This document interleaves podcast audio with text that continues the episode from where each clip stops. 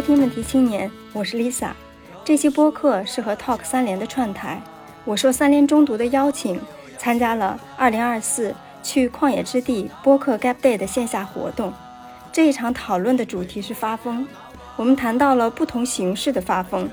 从2022年出现在大学校园里的操场爬行、遛只狗式的发疯，到现在年轻人在面对职场 PUA。家庭催生催婚，公共场所的骚扰时，妙语连珠，精神不正常时的发疯，到情绪宣泄式的发疯。我们谈到了发疯和今天年轻人面临的哪些压力有关，发疯是否能解决问题？最后也谈到了，尽管发疯有很多积极的意义，但是也有值得警惕的地方。这次讨论的主持人是三联中读的编辑王慧。另一位嘉宾是北京大学临床心理学博士、精神科医师徐凯文老师。这期播客录制于线下活动，不过录音质量还是不错的。下面就请大家听听我们现场的讨论吧。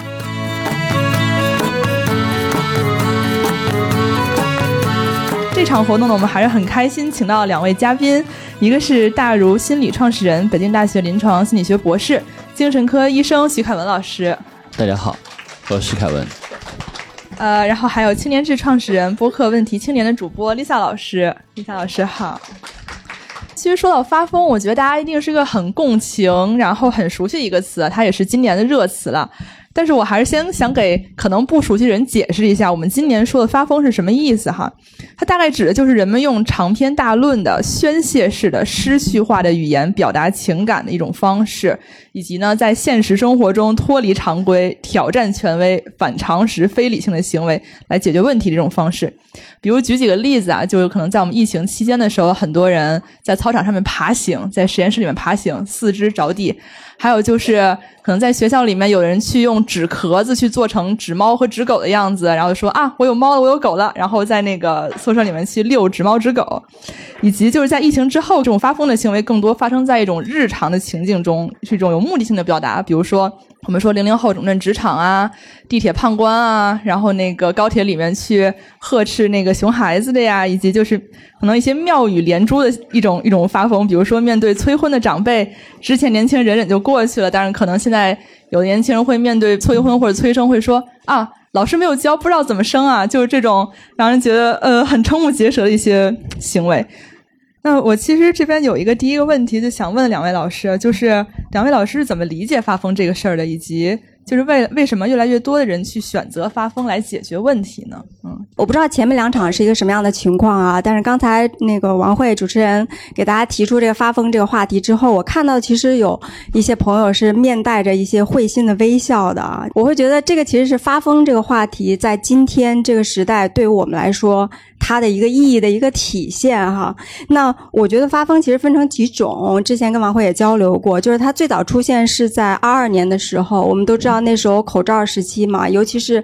大学校园里面，其实他们可能经受了很长时间的一种封锁。那我觉得那时候不论是在操场上爬也好，或者做了一些纸狗吧，主要是来遛的时候，其实是一种表达的一种方式。我们也知道，在二年的时候，很多的表达也是受到了一些限制。那其实当这个整个世界让我们感觉都很荒诞。很不真实的时候，可能有的时候自己发一下疯，用这种荒诞来回应荒诞，其实是找到了一个表达的一个出口，表达了我们对我们的正常的基本的一些生活被剥夺的。一些抵抗吧，但是呢，我觉得到二三年的时候，这个发疯好像有了一些变化，它有了一些晋级。我也是最近又去互联网上又补课了一下这些发疯，我发现真的是妙语连珠啊，确实是。看到有一种说法，就是即刻要发疯，然后享受缺德人生嘛。然后还有就是说，那个就是我发疯是为了让这个周围的人更正常嘛。然后呢，有几个例子给我印象比较深刻的，我不知道他们怎么临场发挥能够想出来的。比如说，不是有很多时候有一些催婚嘛之类的哈，那我就看到有人回应自己的父母的时候，就是说，哎，我忙着备孕呢，或者是什么的。还有一些在我们看来可能就是更大胆的一些说法呀。还有就是可能在一些就是一家人一起聚餐的一些时候，然后又面对一些没准就是重男轻女的一些老生常谈谈的时候，我发现会有一些人就看似胡说八道，但其实你能够感觉到这是他在回应一种呃，就是可能他用正常的。呃，好好说话的方式很难回应的一些处境的方式嘛，嗯，然后也包括在公共场合下面，可能有人搭讪你啊，或者说是呃，我们也经常接到那种诈骗电话等等的时候，你会发现有很多网上传的一些他发疯的一些回应会特别好笑，但是你又觉得嗯，就确实是对那个当时的那个荒诞的场景来说，也是不无道理的一种处理吧，所以我觉得就是从。呃，可能疫情期间的一种呃表达，一种压抑之下的表达，到现在可能就扩大化了更多的一些场景下面。当我们觉得这个场景你可能很难理性的去对话、去说理，然后呢，又想表达自己的一些不满的情绪和一些抵抗的情绪的时候，一种方式，可能有这几种类型的发疯吧。嗯，那徐老师觉得呢？就是为什么当下？会有这么多人去通过发疯来解决问题。之前咱沟通的时候，您好像说是因为就是什么压力导致的一个，是吗？我举两个例子吧，哈，就是差不多去年四五月份，就是还是在风控期间，呃，我住在北大的最大的教师小区啊，就在武汉边上那个肖家河，我们大概住了有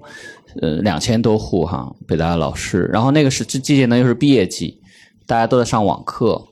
呃，也在网上答辩哈，所以有一天呢，我们的业主群里面就有一个老师哈，他他提抗议哈，因为我是业主委员会的，他就找到我们业主委员会，说这个现在下午四五点钟这个一下课，院子里的就小区里的那个小孩儿哈，都跑出来发疯了啊，然后他们在那打闹、打球、追追打，问题是平常呢也就算了，那个时候呢，大家还在老师还在上课呢，还在答辩呢。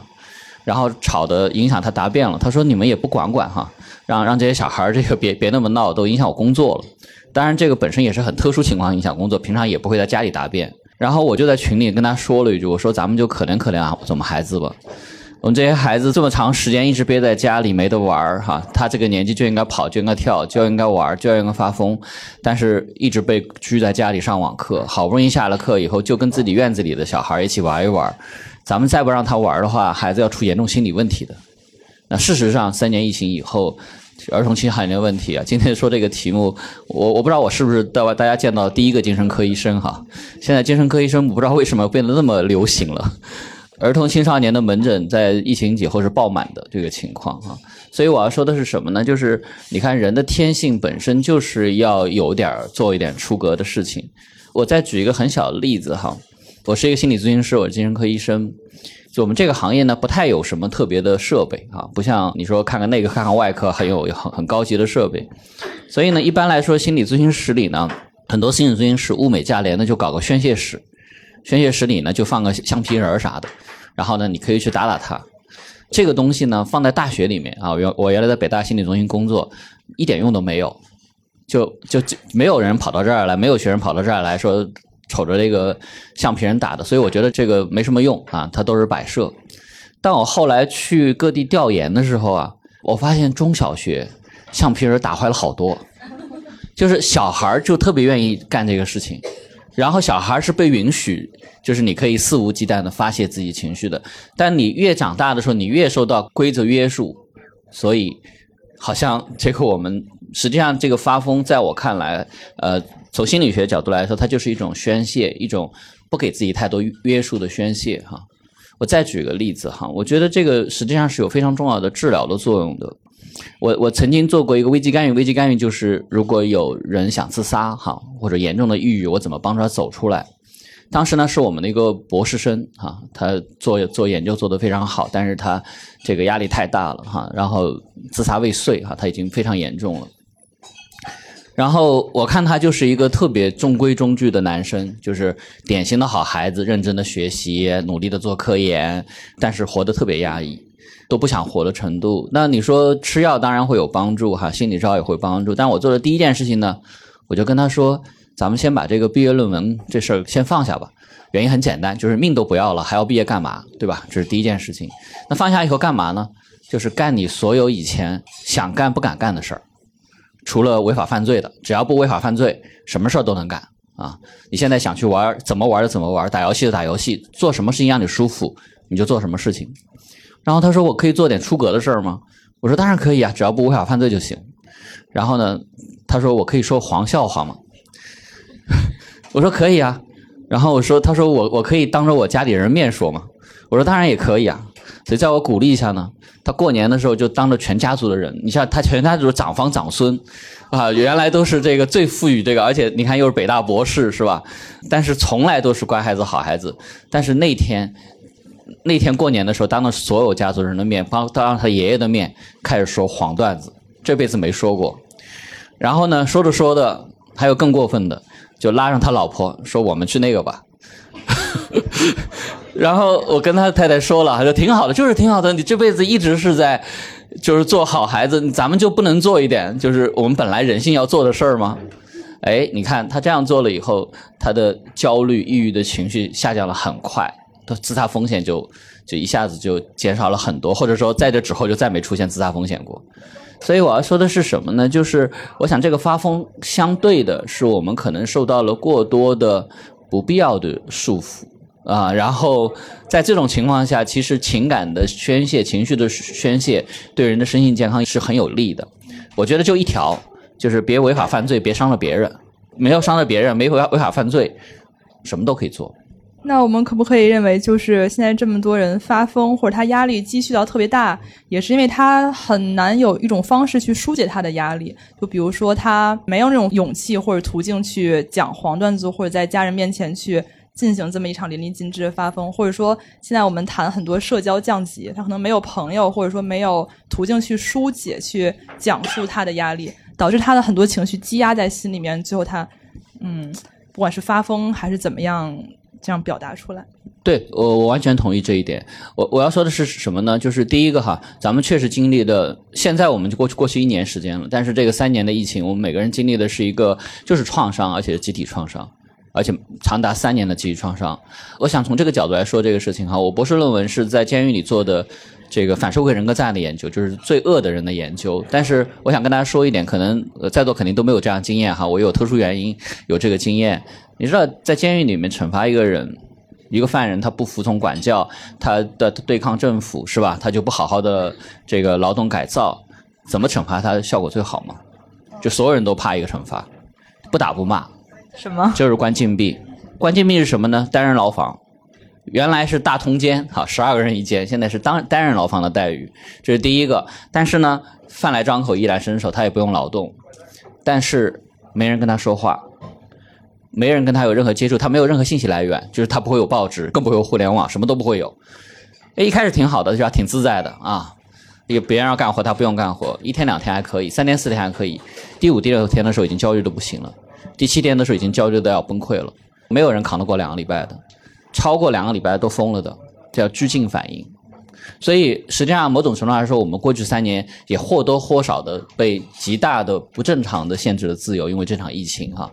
那么这场疫情对人的这个身心健康确实有很大影响的。所以世界卫生组织的数据，经过这个疫情，疫情第一年就就全球的焦虑抑郁发生率就增加百分之二十以上。所以在这样的一个特定的环境下，实际上我们一方面经历了疫情，另外一方面，实际上我们现在是一个高压的社会，就是普遍的高焦虑、高压力社会。在这种情况下，用什么样的方式疏解？我觉得其实偶尔的发发疯，把自己的情绪能够以一个恰当的方式疏解一下。呃，你们刚刚提到那些方式，我都觉得没啥哈。对对对，但是我我不好意思，我说一点点不太愉快的。但是你知道吗？孩子们会用什么方式？孩子们压力很大的时候，他们可会割伤自己，实际上也是处理情绪方式。那我宁愿他不要用这种方式，对吧？我宁愿他去发个疯，去去把 橡皮人打烂了，就没关系。嗯嗯，刚刚徐老师提到，我们就是社会处于一个高压的状态，因为我知道问题青年也是一直在关注青年人的一些问题还有压力，所以我也想问一下 Lisa 老师，在您关注下，您觉得现在年轻人？或者人们正在面临着哪些压力？嗯，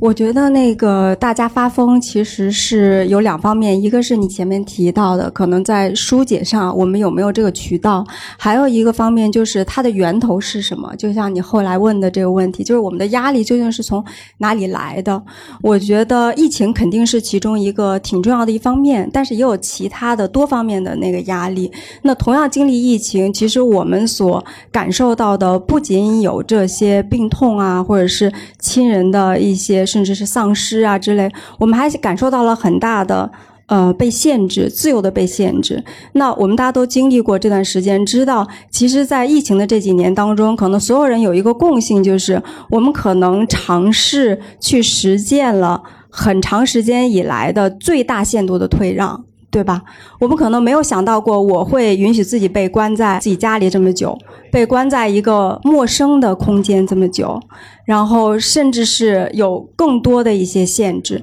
那在一再的去退让之后，我们也会发现，在后期，其实人们已经开始会觉得说：“哦，我们不能够再退让了。”我觉得这个实际上是对这一代人，刚才徐老师说这种伤痛经历过来的人，一个是他确实是一种创伤的感觉，还有一个是我们也确实经历了、尝试了退让会带给我们什么。所以这个时候，就是稍稍有一点点攻击性的，或者稍稍有点。反弹性的东西，我们是想去尝试的，为什么不呢？我觉得这是其中的一个原因。那如果我们再看疫情之外更大的一个范围内，其实我们都说可能最会发疯的还是年轻人嘛。那这一代年轻人他们经历了什么？为什么他们不愿意在职场、在家庭或者在公共场合表现出可能之前一些代际的那种退让呢？那我们再退一步讲，我们退让了之后又能怎样呢？对吗？就是我们常说，可能八零后或者九零后，当他们进入职场的时候，那个时候可能不是没有职场 PUA，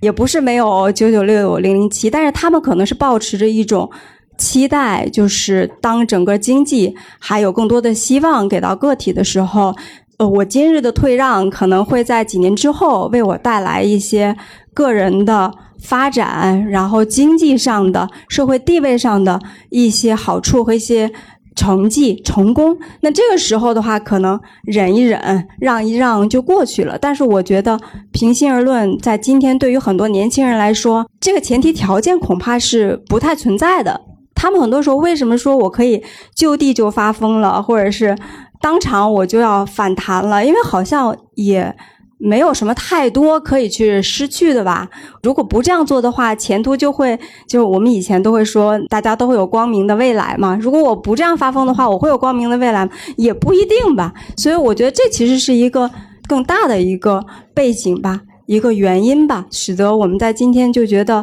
我不那么想去。忍一忍了，还有一个是，我觉得在过去这几年有一个挺重要的一个变化，就是人们可能也是因为这种精神疾病啊，然后情绪问题啊，现在有获得更多的一些普及，这是一个原因。还有一个原因就是我们对于各种各种关系当中的那些权利不平等有了更多的讨论，对吧？不同的阶层、性别，可能不同的代际，或者是在职场这样明显具有一个权力关系的一个场域，其实这些在媒体上。的讨论是非常多的，年轻人去读书也好，去听播客也好，其实在这方面会变得越来越体察到这种可能权力关系当中的不平等了。因为我去看到很多的发疯，我觉得应该发疯啊！就是在一个大家族的场域里面，这么的重男轻女，你说我用什么样的很理性的对待的方式，可能都没用吧？可能过去的女性就是。呃，一而再，再而三的，每年回家的时候都要忍气吞声吧？那今天年轻人会说，这就是一种权力的不平等。我就是我，我没有办法跟你好好说理，我就发疯呗。那职场其实也是一样吧？或者是说，我们觉得有的时候在那个公共场合里面，呃，受到一些骚扰或者是什么的时候，你你就你就发疯。其实我感觉还是在不少的场景之下，也是有它的正当性的。就是我觉得，所以。越来越多人对这种不平等的一种认知吧，然后也想在自己的生活当中就说出来，就去反抗出来。我我觉得这其实也是一个体现吧。还有就是对我们自己的情绪状态，其实是更关心了。嗯，就是不是有一种说法，就是要拒绝内耗，而要去耗其他人嘛？我觉得其实挺好的，我特别特别的羡慕。今年新年的时候，我们家人互相聊天，说你有什么新年愿望啊？我真的就是很巧的一点，就是我说我希望我今年啊可以少去考虑别人，就是能够更在一些事情发生的时候，首先考虑一下自己的感受。呃，我觉得。其实大家越来越不约而同的都有这样的一些想法，因为有一个好的情绪状态，其实对健康啊什么其实都是很好。而且很多时候我们不断的去压抑自己，不论是前两年我们说的政治性抑郁也好，还是我们其他更多的一些压力也好，在那种状态之下，一个人是很难做出什么有价值的事情，对吧？也是很难去给周围的人一些好的感受的。所以其实。先把自己照顾好，我觉得这也越来越成为一种共识吧。这些可能都是跟这种人们发疯是有关系的，所以我倒觉得，恐怕也不一定是我们没有其他的疏解的方式，可能发疯是其中的一种可以疏解我们自己的压力的方式吧。我是真的在看到网上的那些发疯的段子的时候，充满了这种羡慕的心情，因为我是那种从小就是。比较怂包的那种吧，就经常会是吵架的时候也吵不过，然后吵完了以后又觉得，哎呀，我怎么刚才没有想到这一点？哎呀，他其实是在 PUA 我呀！哎呀，他其实说这个东西完全不符合逻辑呀！因为你要真的发出疯来的话，是需要特别强的这种临场反应的啊！不论是说有专业技能加持，还是说平常就是会张口就来啊什么的，我所以，我这方面是比较差的。但是对我自己来说，已经算是一个进步的，就是还是回到。我前面说的，我就是想更好的关照到自己的情绪，少一些去考虑其他人的情绪。那我的那个做法就是，当我不高兴的时候，我要更加直接的告诉这个人，他的做法让我很不高兴。对，其实刚刚 Lisa 老师也提到，就是发疯，我们需要很大的一种情绪能量，就不是说。嗯，轻易就就能疯。其实我也有一个特别个人的一个心理学的问题想问徐老师啊，就是您刚刚也举到了一些您在心理咨询里面呃给那个来访者就是建议，就是说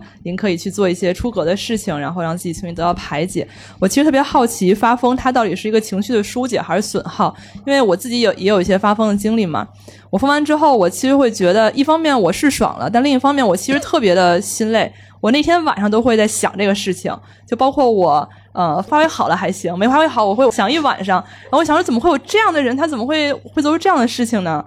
那天晚上就是整个思绪都会在这个事情上面。我觉得其实对我的情绪有一个很大的损耗。就是经历过这种损耗之后，我就会思考，我到底还要不要疯？那一方面可能大家会觉得啊，你还是要疯的，你还是要把你的不满说出来，你不要内耗。那另一方面，我确实又觉得我疯完之后，我自己也不特别好受。所以我也想问一下徐老师，就是您对此有什么看法吗？哦，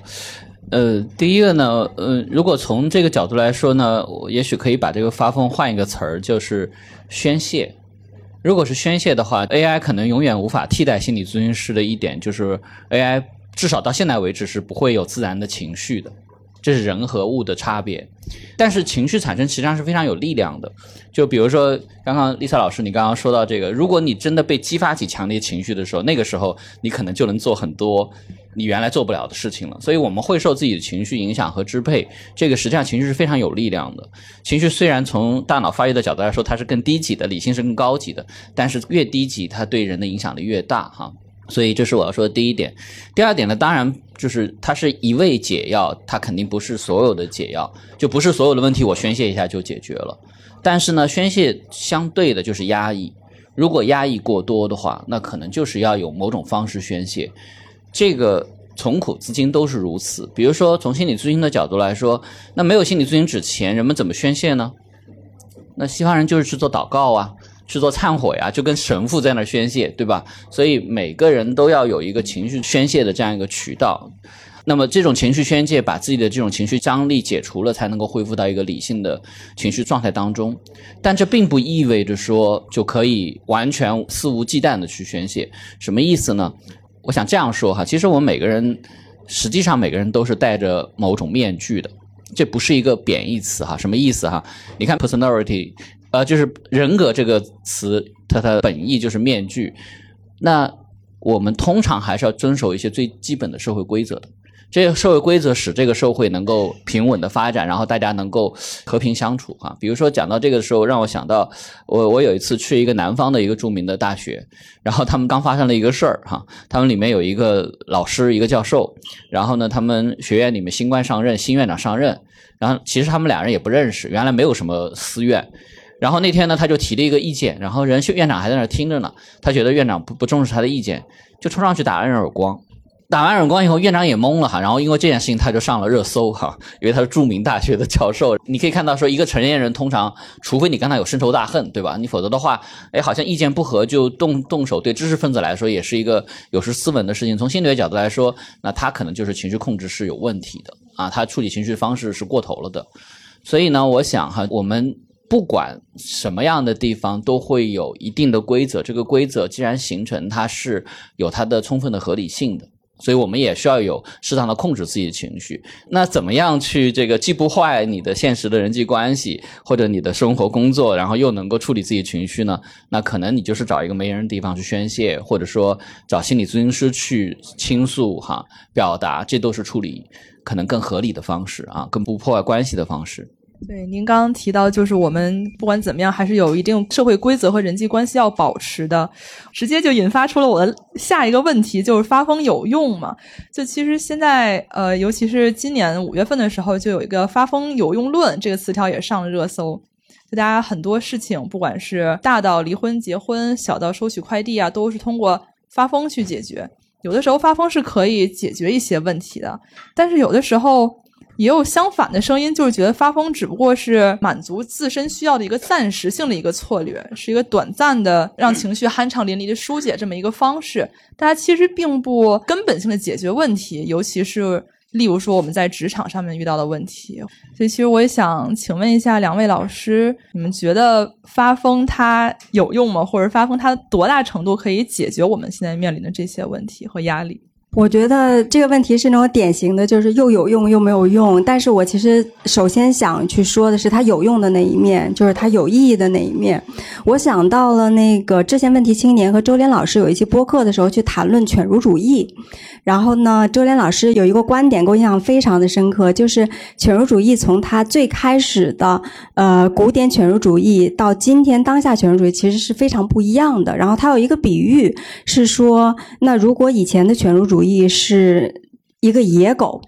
那今天的犬儒主义可能是一个家犬，因为犬儒主义它最开始的时候应该是反抗权威的，应该是去挑战一切规则的，呃，应该是去敢于去对抗的。对吧？就是那个最经典的犬儒主义的故事，欧根尼坐在一个大木桶里头晒太阳，然后亚历山大大帝过来了，说：“你是一个我们这么尊敬的一个哲学家，我有什么可以为你做的事情？”然后欧根尼说：“哎，还真的不瞒你说，有一事相求，您让让，您挡着我太阳了。”这是不是就是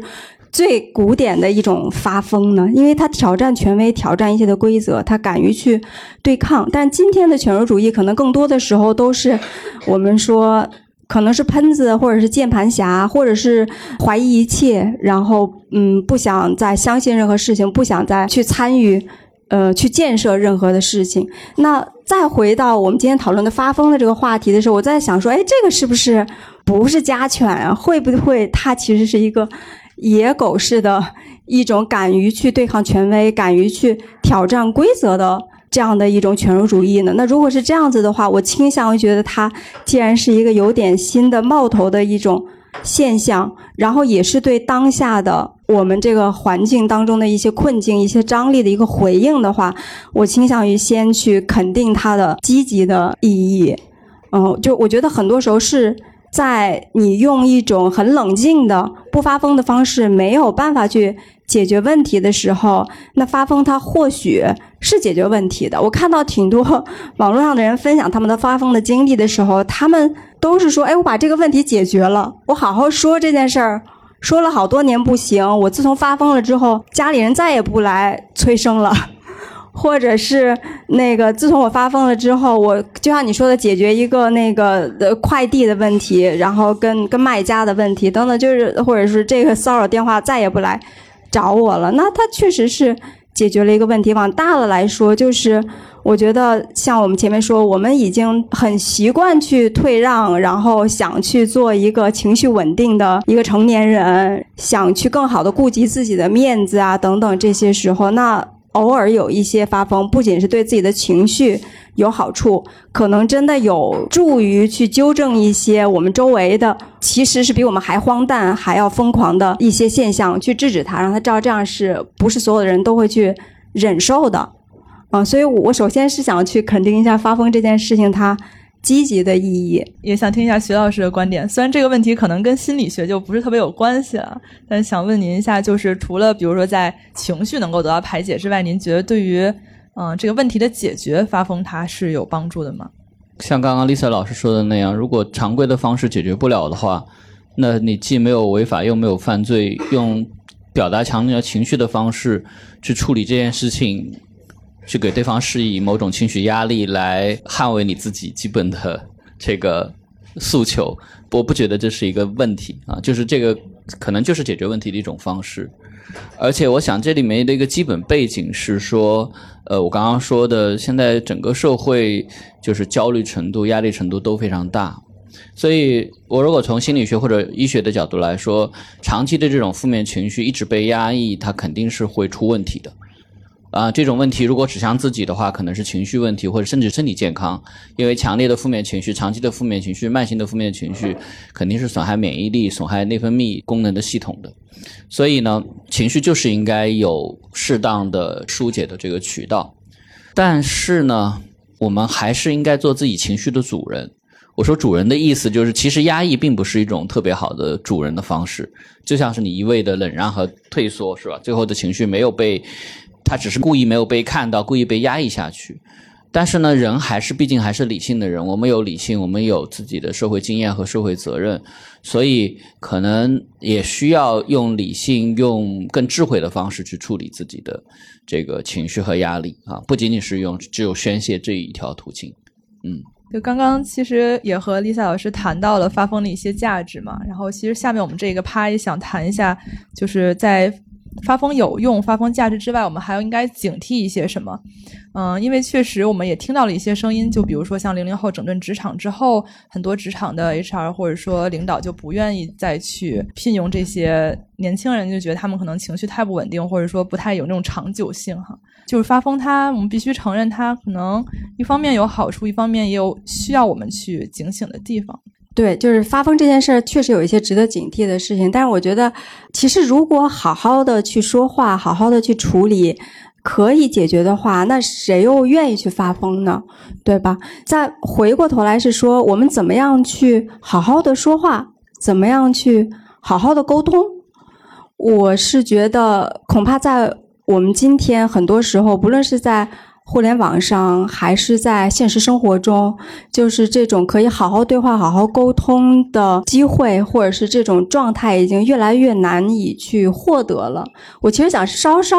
嗯扯开一点这个话题，就是其实这段时间同样一个很热的话题，也很长时间就是文科没有用嘛，然后不仅没有用，而且还就是还做服务业嘛，等等等等这些的哈，大家都知道，我就不多讲了。那。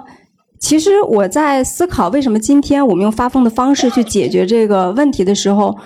我觉得这个很大程度上是和我们整个社会文科教育的失败是有关系的。我自己也尝试过，不论是跟家里人也好啊，还是在网络上也好，我觉得我们有一些不同的意见，可以好好的去交流，好好的去沟通嘛，然后形成一种对话，然后彼此去达成一些共识。但是你会发现非常的难。因为我们其实大多数时候就没有学过怎么样去好好的说理，也没有很好的公共的空间给我们去展示一个正常的理性的对话和辩论和说理是怎么样子的。我举个例子啊，我的小孩现在是读初一嘛，然后有的时候看他的课文，有的时候他也跟我吐槽，然后就会发现，其实，在我们今天的语文教育当中。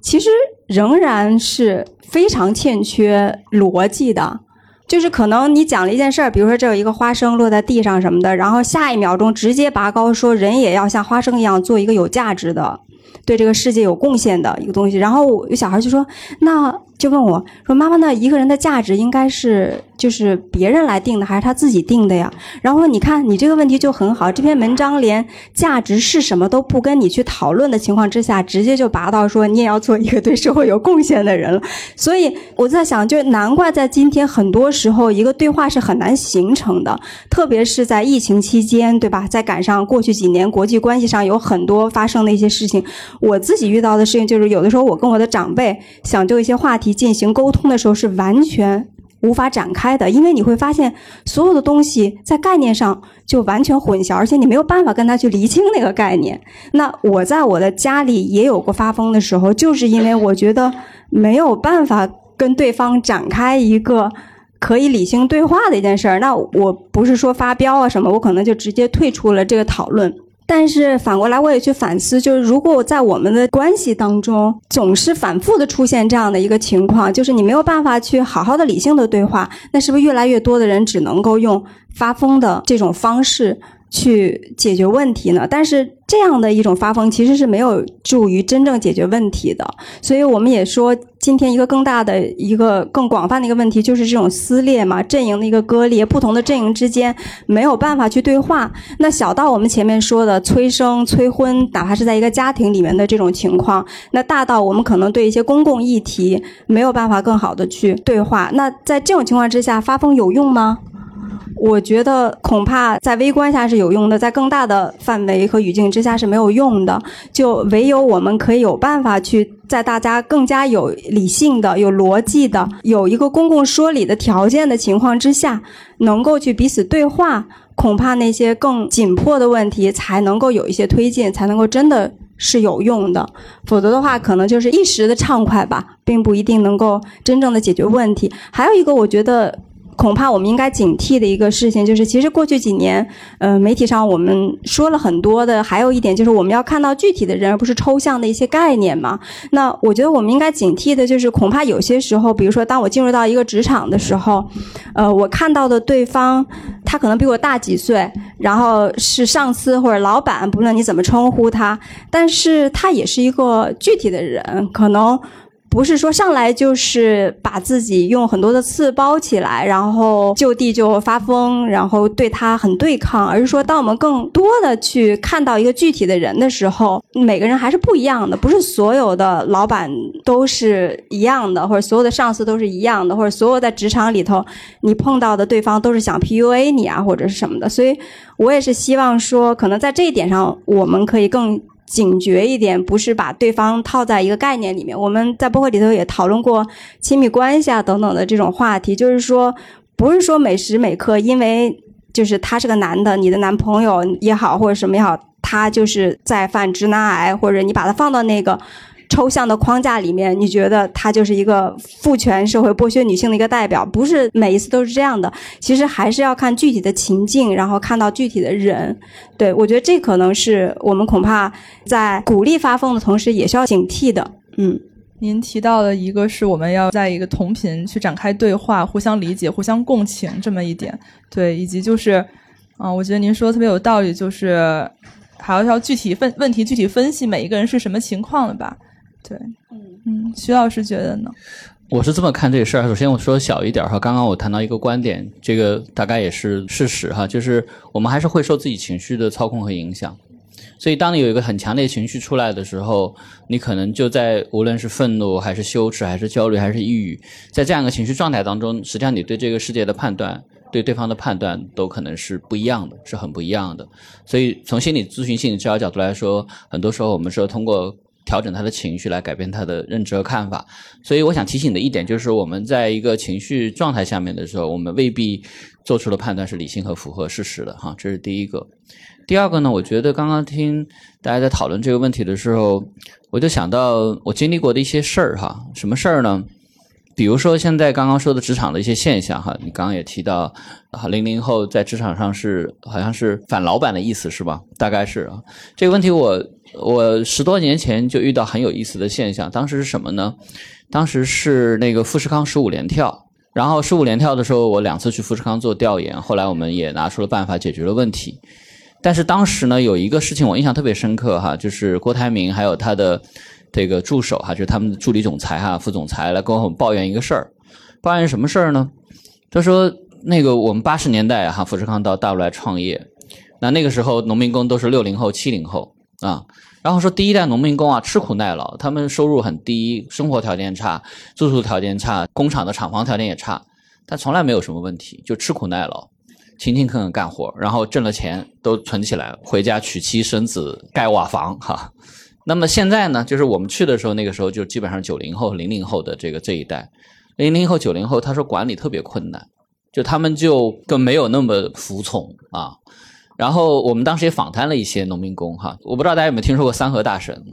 就其实就有这样现象，当时就有这样现象，包括说好多说你挣多少钱，说挣挣八百块钱，说啊你就挣八百，别人都挣两千，因为他们都加班，底薪就八百。他说我就是挣八百块钱，然后我挣八百块钱，这个富士康包吃包住我都够用了，我这八百块钱都是用来玩的。那我说你不存钱吗？他说我知道深圳容不下我，我就趁青春到这儿来玩两年，然后我还是回回家去做我的农民。所以我要说的是什么呢？这个现象是吧？你听起来说哦，这是农民工一代，但是几乎同一时间，像 IBM 这样的大公司哈，外企，然后他们的这个员工都是高学历的哈，他们也来找我说要给他们的干部做培训，就管理层做培训。培训什么呢？是怎么跟零零后、九零后交流？因为他说现在零零后、九零后管理很困难，因为如果老板和员工的意见不一致的话，员工把老板给 fire 掉。就是我有一个方案，然后呢，你听不听？你不听，我不干了。就是六零七零后就很难，就是这些管理层就很难适应这一点。但是我要说的是什么呢？这个现象本身，我觉得总的来说是时代的进步，就是两代人价值观不一样了。就是可能我我就是七零后，可能我们更多的还是要服从领导，是吧？然后呢，哎，既然领导这么说了，我们就这么干。哎，但是可能九零后、零零后他更独立，更有自己的想法，更希望得到一个平等尊重的职场规则。那我觉得总的来说，管理者得应该变化来适应这样的一个，而且因为这样可能可以激发出这个员工更大的主动性、创造性，而不是说什么事情我是你老板或者我我是你 leader 你就得听我的，那大家创造性就不能充分发挥出来。所以我想这里面可能也有价值观冲突这部分，而且我想，也许现在这个世界就是一个充满价值观冲突的世界。那正因为这样子，我们才会有那么多焦虑和要疯掉的时候。那我特别好奇，比如您在给那个 IBM 那些领导培训的时候，您觉得就是让他们去理解年轻人价值观有比较困难的地方是哪儿？呃，这个很难讲说谁对谁错哈。但是我很同意，呃，Lisa 老师刚刚的这样一个说法，其实我们应该放在一个更加开放的语境当中去讨论，不见得说一定是老板错了，或者一定是员工错了。我我再给你举个例子，这很代表两代人的差异哈。我当时跟他们举过一个例子，什么例子呢？就是有一次哈，我们北大的校长在我们这个谈判会春节谈判会的时候，讲了一个事儿，让他很郁闷哈。是周其凤校长，周校长讲了一个什么事儿呢？他说他不明白现在的孩子怎么回事儿啊？什么事儿呢？就是我们北大呢食堂里面有物美价廉的馒头，北方的馒头，大馒头。又便宜又好吃，大概五五五毛钱一个哈。你如果食量不是很大，两个就够了。然后这个馒头非常受欢迎，但是呢，校园里面呢还住了一些老师。你知道，就是现在能住在北大校园里的，都是我的导师的导师，都是七八十岁的老教授了哈。他们因为比较早，所以他的公寓在学校里面。然后呢，你想七八十岁的老爷爷老奶奶哈，然后拄着拐杖从未名湖绕过来，然后到食堂买一趟东西挺不容易的。所以呢，他们你像年年纪大了也吃的清淡是吧？大鱼大肉也不想吃，这个馒头就很适合他们。所以呢，他们一次可能会多买一些，多买了以后呢，就造成这个短缺啊。就学生下课的时候呢，馒头就少了，就买不到了。结果我们学生就非常的郁闷，哈，就在 BBS 上发帖子攻击，说这个福利是给学生的，老师还来占学生便宜。最后呢，最后搞成个什么事儿呢？就是我们馒头限购。你说是北京那什么都限购，房子限购，车限购，居然馒头五毛钱的馒头限购，说一次只能买三个。然后我我前两天在另外一个北方的高校里面哈，就跟他们说起这个事儿，就是讲起这个我们现在就是学生的变化和差异哈。然后他们说他们一样，他们不是馒头，他们是一个什么样的其他的食物，反正也是特别受欢迎。结果学生也不干了，最后也都是限购，而且一天只能买两个，还有刷卡记录。那后面的东西是什么？就是像我们周校长，包括我在内，我觉得哈，从我价值观角度来说，那是我的老师的老师哎，那我还是你们的老师呢，对吧？所以说，这么老爷爷老奶奶，我们尊老爱幼也好，尊师重长也好，或者你去考虑老年人的不方便也好，他们多买几个馒头，咱们少吃几个馒头，这不应该嘛？就是怎么都应该，就我们应该应该买馒头送给这个市长去才对哈。但是呢，可能现在的孩子可能。考虑自己更多一些，所以我要说的是，咱们千万别把这个搞成对立了哈。说利己和利他，这个都不绝对。你完全利己，这个社会也崩溃的，对不对？经济利己主义者完全利他的话，我们所有人的个性都被磨磨灭掉。所以都不应该走极端。但是呢，这个问题怎么解决更好，可能就需要有两代人之间的对话。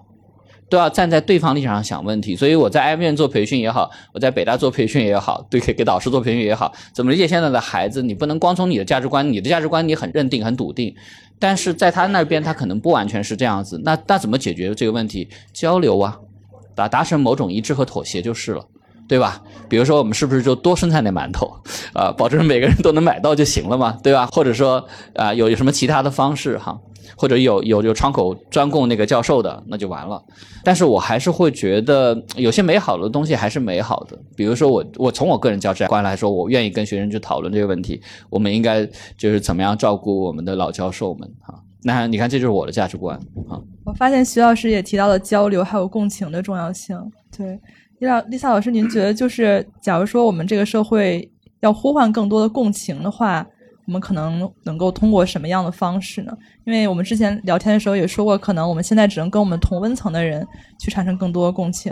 我们经常有一个词叫“就是身边即世界”。有的时候我们可能因为互联网上它推给我们的信息有限，我们总会觉得我们在互联网上看到的东西就是这个世界的样子，但它其实可能只是很小的一部分。我们没有办法跟所有人达成共情，那这样的话可能也是我们造成互相不理解一个原因吧。就您觉得我们如果想要去。更大的共情的话，没有什么办法吗？嗯，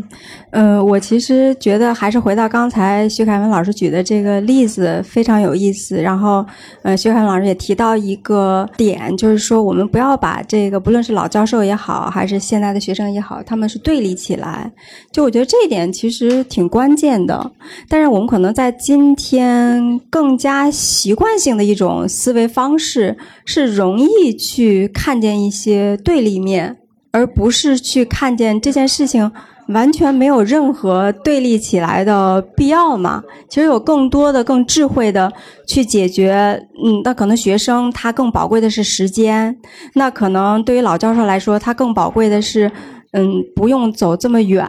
然后这些东西能够少跑两趟。那其实完全不一样的需求。如果在我们这种自由的市场经济的环境之下，这实际上是一个很好的一个机会嘛。应该增加馒头的产量，提供不同的服务，然后不同的时间给学生和嗯老教授，或者说不同的配送的方法等等，就是其实它完全没有对立起来的必要嘛。那我想说的这一点就是说。不知道从什么时候开始，这种把一部分的人当做是我们，一部分人当做是他们对立起来的这种思维模式，有的时候变成了有一点儿支配性的，在我们现在不论是舆论当中呀，还是在一些处理问题的时候，就是会显得比较僵化。恐怕这个是特别影响我们去共情或者看见。其他人的吧，因为你首先想到的是，我要去保护好我自己的这个边界，我的这些利益也好，或者说这会给我造成麻烦也好。那其实从我自己的角度上来说，我是因为最近几年去做播客呀，做不同的选题呀，我其实是觉得，当我看到了更多不同人的处境，我前一段时间还做了一个选题，是关于失智症。其实不只是老人，但中老年人更多的嘛。那我会发现，每做一个选题，每做一个群体的时候，就会发现自己之前有很多认识上的一些偏差，有很多对他们的偏见和不理解。我觉得恐怕这个也是。在今天，我们越来越多人去喜欢看不同的故事啊，非虚构啊，了解不同的人群呀，然后让我们能够知道，实际上不同的群体他们自己的处境是什么。就像刚才那例子当中，我们如果知道对方的处境、他的情境、他的困难，其实我觉得。大家也不见得就非得去，呃，用一种很对立的这种方式去处理。那说到这儿的时候，我想说是，恐怕如果我们通过发疯的方式，然后对抗的方式去处理，和我们通过去共情、去理解，然后建立链接的方式去处理了一个问题之后，我们的这种心理的状态，或者说我们的这种内心的这种丰盈的程度上，其实也会有一个很大的一个。区别的吧，对，所以就是回到今天的发疯的那个话题来说，我觉得还有一点特别值得警惕的，就是你发疯的对象究竟是一些弱者，还是一些强者？如果他是一个权力上位者，他是用一些压迫性的话语也好，或者是一些机制也好，去在压制你，这是一种情况。那恐怕你最后的一个办法就是发疯，但是如果他对方是弱者的时候，我觉得这是要一定要去警惕的。我们不可以对弱者去发疯，那我们应该更多的去理解他们的那个情境，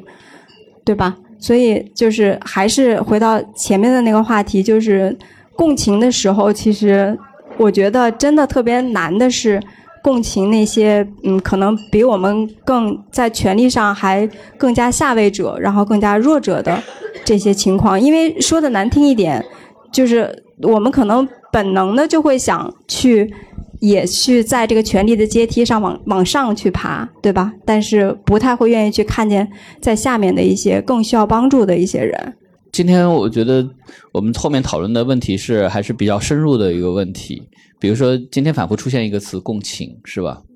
共情是个英文的词，就是中文当中原来是没有这个词的，英文是 empathy。共情是什么？哈，呃，我说我的理解哈，当然中西文化语境还是有不同的。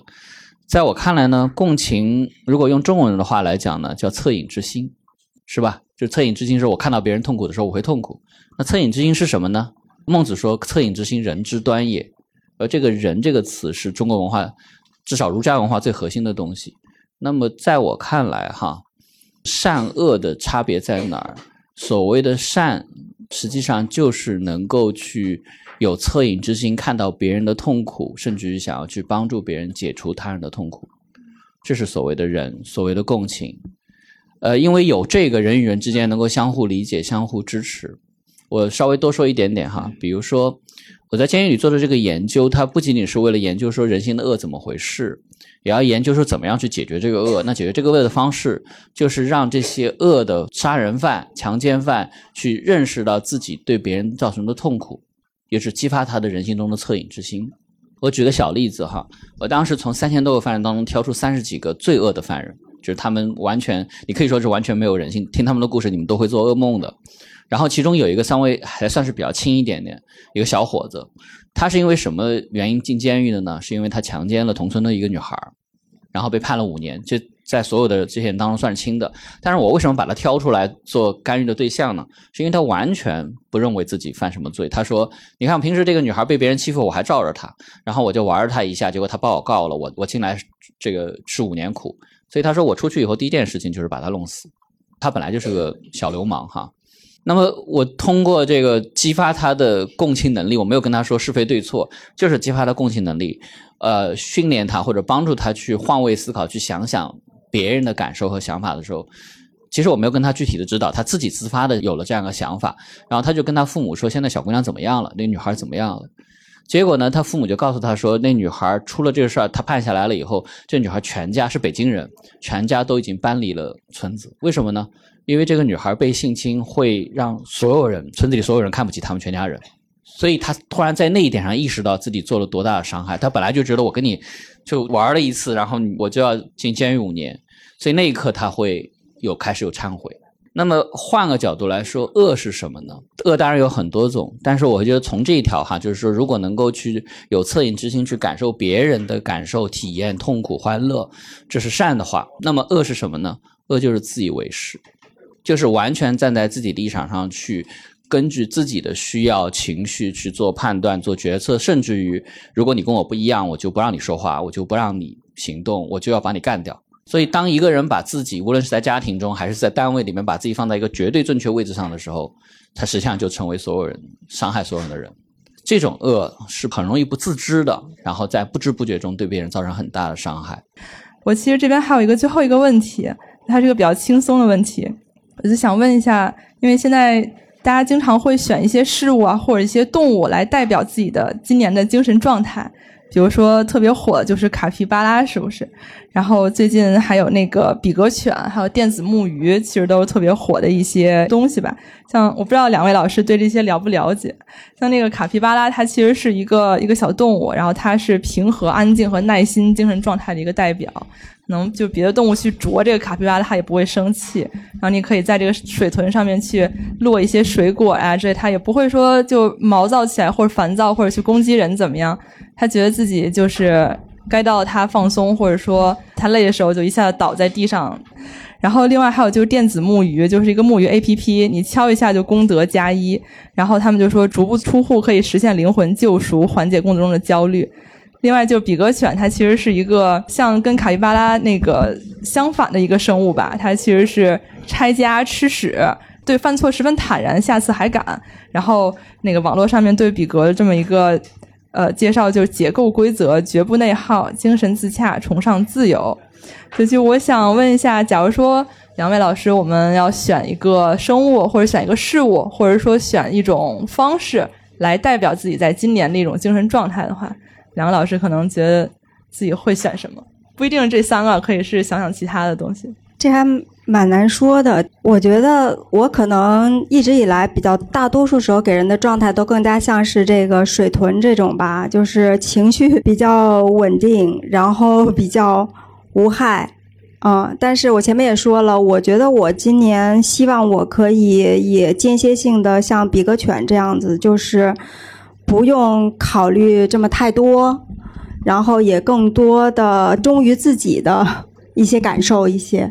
嗯，我对这些网络的不太了解哈，所以刚刚听你这样就这样讲，所以我也想不到更好的。呃，我我是属牛的，我一直还挺认同自己的属相，就是我觉得新的一年脚踏实地、勤勤恳恳的去把现在的自己专业工作做好。好的。那我们这场就基本上结束了。然后我其实还想说，就是我们 call back 一下我们的主题。我们的主题是二零二四去旷野之地。然后其实我们在策划这个主题，然后选这个发疯的原因，就是我们觉得可能在今年里面，呃，情绪稳定还有内核稳定是我们的一个像很多人的追求，是一个主流的追求。但是有没有可能，我们在这个稳定之外，我们让我们的情绪去进行一次释放，去不走在一个主流线路上面？然后去做一些出格的，可能平常我们不敢做的事情，可能它对我们，嗯，不知道是否有好处还是坏处。然后我又不知道大家可能听完这场活动之后，是不是都有自己的一些想法或者收获。最后呢，也非常感谢大家参与，非常非常感谢两位老师，